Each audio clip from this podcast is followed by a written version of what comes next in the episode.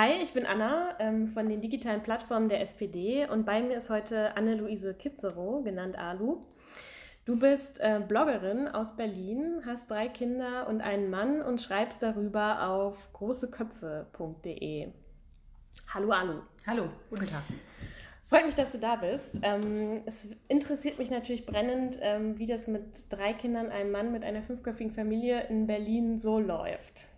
Also ist es für euch irgendwie stressig, ähm, den Alltag zu meistern oder seid ihr so gut organisiert, dass es alles entspannt ist? Wenn man es nicht anders kennt, da wir beide in Berlin aufgewachsen sind, dann empfindet man es eigentlich als normal. Was du halt hast, finde ich, äh, mit drei Kindern ist, dass es vor allem Logistik. Es geht immer eigentlich nur um Logistik. Also wer ist wann wo und mit wem beschäftigt. Ja, mit einem Kind ist es weniger, mit zwei wird es mehr. Ab drei Kindern, finde ich, wird, ist Logistik ein großer Bestandteil einer Beziehung. Und wie ist es mit dem Thema Care-Arbeit? Ähm, wie teilt ihr euch das als Eltern auf? Ähm, Gibt es da irgendwie einen Plan, den ihr habt oder? Also bei uns ist es das so, dass wir ähm, schon sehr offen darüber reden, wie es wem gerade geht oder wo die Verantwortlichkeiten liegen. Und es ist so, dass wir eine sehr gleichberechtigte Partnerschaft führen, auch schon immer geführt haben. Und das sicherlich auch einer der Gründe ist, warum wir noch verheiratet sind, weil wir so gleichberechtigt ähm, unser Beziehungsleben leben. Genau, insofern weiß eigentlich, also wir geben Verantwortlichkeiten ab und die Verantwortlichkeiten liegen bei der Person und dann kümmert die sich halt darum. Mhm. Wie kann ich mir das jetzt im Alltag vorstellen? Also einer macht die Wäsche und der andere kocht oder ist das immer unterschiedlich? Wie, wie genau. ist das? Genau, also da haben wir zum Beispiel klare Verantwortlichkeiten getrennt. Also bei mir ist es wirklich so klassisch, dass, also klassisch im Sinne von Trennung, dass ich jetzt die Wäsche mache, ähm, aber dafür kocht mein Mann und geht komplett einkaufen und nicht, weil er nur Spaß daran hat. Das ist ja auch immer so ein Bild, dass Männer das ganz toll finden zu kochen, sondern es ist einfach sozusagen sein Job. Und da kümmert er sich drum, auch äh, um die Brote, um die Schulbrote und ähm, genau, also das sind sozusagen schon mal zwei Bereiche. Aber das ist ja nur etwas, äh, was sozusagen immer wieder auftaucht. Wir haben natürlich dann noch die anderen Bereiche, die zusätzlich kommen, die auch Thema von Care-Arbeit sind, ähm, die man auch immer wieder machen muss. Zum Beispiel äh, Arzttermine mit den Kindern. Bei drei Kindern und einem äh, virenvollen Winter häuft sich das.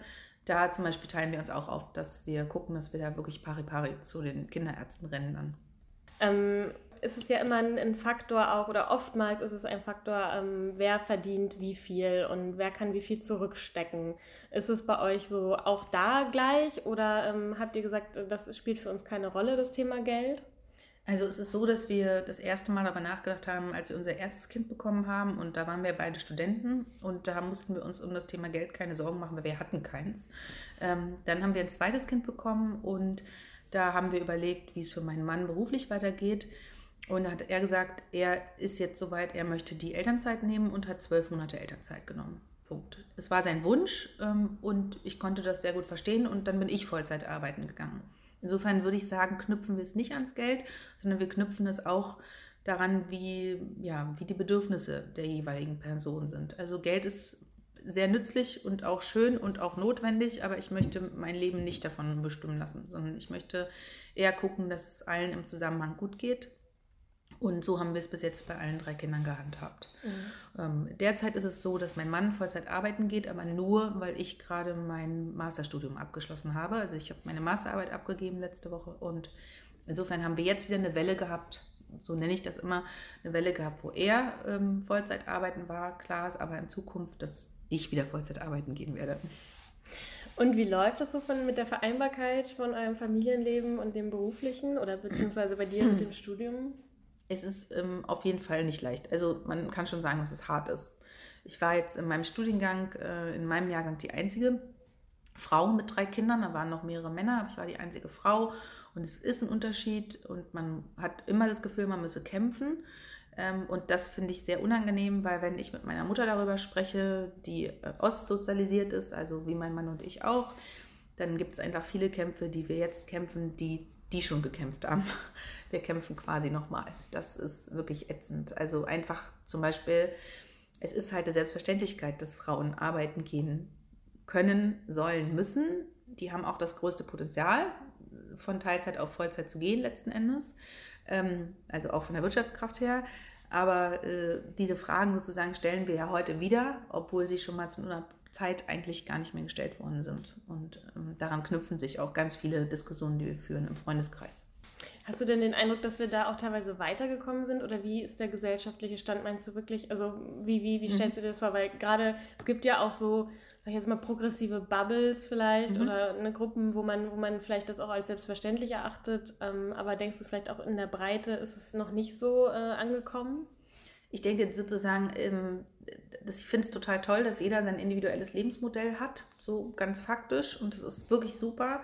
Ähm, ich glaube aber, dadurch, dass wir sozusagen auch das individuelle Lebensmodell alle haben, gibt es auch einfach mehr Diskussionsbedarf. Und ähm, die Frage ist, in meiner äh, Bubble ist es zum Beispiel nicht so, dass diese Arbeit gestellt wird. Aber wenn ich allgemein gucke, auch unter uns Bloggern, also bei den Familienbloggern ist es ein großes Diskussionsthema, gibt es sehr viele Frauen, die es als Befreiungsschlag empfinden, wieder mit ihren Kindern bis zum Schuleintritt zu Hause zu sein.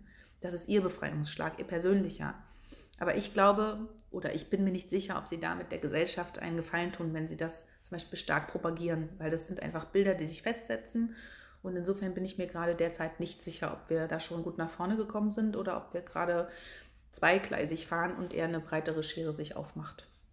Hast du ähm, Ideen oder Vorschläge, was du denkst, was passieren müsste oder was, was helfen würde, ähm, da weiter voranzukommen und auch mehr Frauen sozusagen die Möglichkeit äh, in Idealbildern sozusagen zu geben oder, oder Chancen zu schaffen, Rahmenbedingungen zu schaffen, dass es ähm, für mehr Frauen irgendwie möglich wird?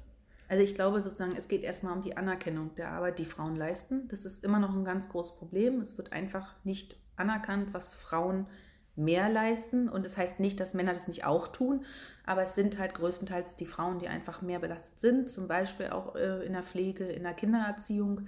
Das bezieht sich auf alle Lebensbereiche. Und ich glaube, wenn man da anfangen würde zu sagen, okay, ich erkenne das an, das ist ein Problem, dann könnte man daran auch schrauben.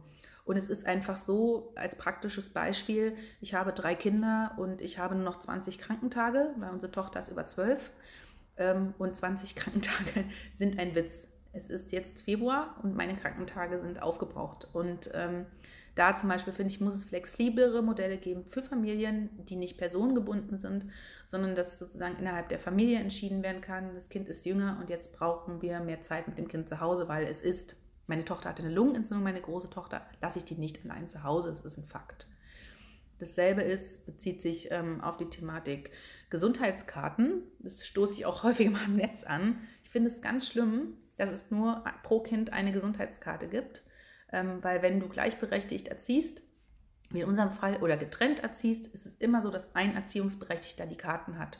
Und dieser Erziehungsberechtigte ist im größten, also in den meisten Fällen die Frau und die ist auch die, die angerufen wird von der Schule oder der Kita und die fährt dann auch zum Arzt. Warum ist es nicht möglich, zwei Gesundheitskarten für jedes Kind auszustellen oder aber auf den Gesundheitskarten der Eltern die Kinder zu vermerken, damit jedes Elternteil egal zu welchem Zeitpunkt, sagen kann, hey, kein Problem, ich habe die Karte, ich fahre zum Arzt, ich hole das Kind ab. Es sind einfach, da sind wir wieder beim Thema Logistik, Sachen, die Familien unterstützen würden, in ihrer Gleichberechtigung ein Stück weit voranzukommen, glaube ich. Ich glaube, dass es mit Sicherheit für euch oder für dich ähm, als Blogger-Netzwerk ja auch hilfreich ist, dass ihr untereinander ähm, sprecht und äh, diese Themen diskutiert. Also ist das auch etwas, was du empfehlen würdest, dass man sich da auch gegenseitig irgendwie, ähm, dass man Kontakt sucht und, und sich gegenseitig supportet? Ist das, ist das so ein Tipp, den ja. du sozusagen auch äh, anderen Frauen mitgeben würdest? Ist das etwas Hilfreiches? Ja, genau. Also ich denke sozusagen, sich Netzwerke schaffen und darauf auch zurückkommen, ist äh, super und auch sehr hilfreich. Netzwerke gab es schon immer. Früh, früher hießen sie das Dorf, heute heißen sie das Internet. Ähm, wir Familienblogger sind da sehr gut vernetzt und helfen uns da auch gegenseitig, haben schon mehrere Spendenaktionen durchgeführt für andere Leute, denen es nicht gut ging oder haben unsere Türen aufgemacht.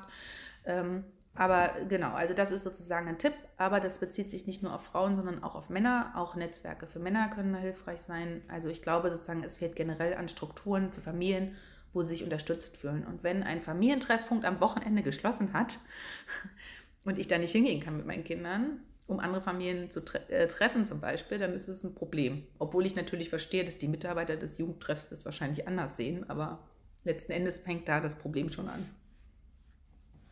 Danke für das Gespräch, Alu. Gerne.